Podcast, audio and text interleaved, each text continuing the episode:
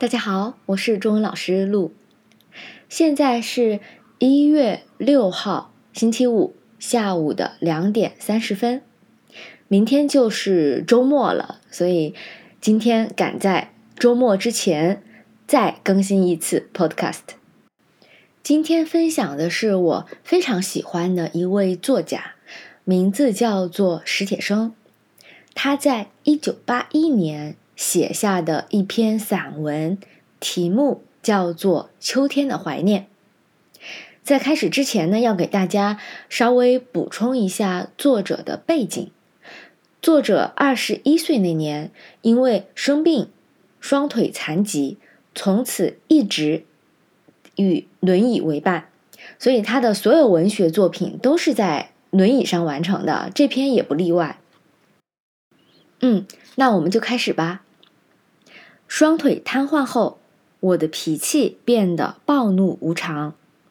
望着望着天上北归的雁阵，我会突然把面前的玻璃砸碎。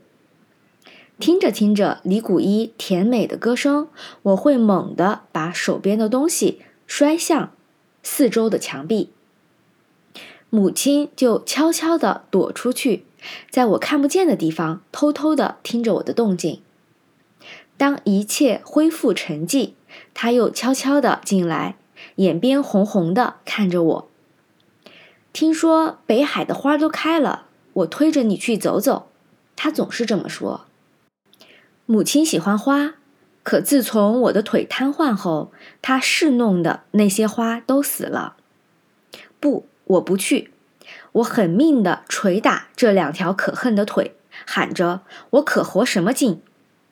母亲扑过来，抓住我的手，忍住哭声说：“咱两俩在一块儿，好好活，好好活。”可我却一直都不知道，她的病已经到了那步田地。后来妹妹告诉我，她常常肝疼的整宿整宿，翻来覆去的睡不了觉。那天我又独自坐在屋里，看着窗外的树叶刷刷啦啦的飘落。母亲进来了。挡在窗前，北海的菊花开了，我推着你去看看吧。他憔悴的脸上现出央求般的神色。什么时候？你要是愿意，就明天。他说。我的回答已经让他喜出望外了。好吧，就明天。我说。他高兴的一会儿坐下，一会儿站起。那就赶紧准备准备。哎呀，烦不烦？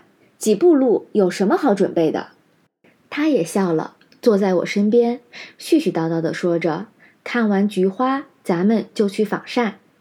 你小时候最爱吃那儿的豌豆黄，还记得那回我带你去北海吗？你偏说那杨树花是毛毛虫，跑着一脚踩扁一个。”他忽然不说了，对于“跑”和“踩”一类的字眼，他比我还敏感。他又悄悄地出去了。他出去了，就再也没回来。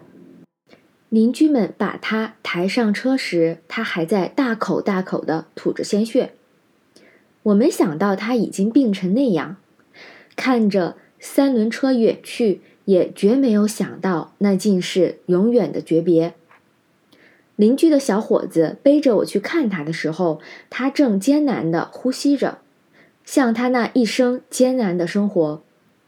别人告诉我。他昏迷前的最后一句话是：“我那个有病的儿子和我那个还未成年的女儿。”又是秋天，妹妹推我去北海看了菊花。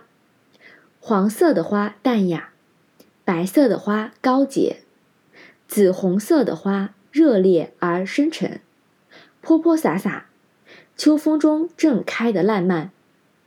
我懂得母亲没有说完的话，妹妹也懂。我俩在一块儿要好好活。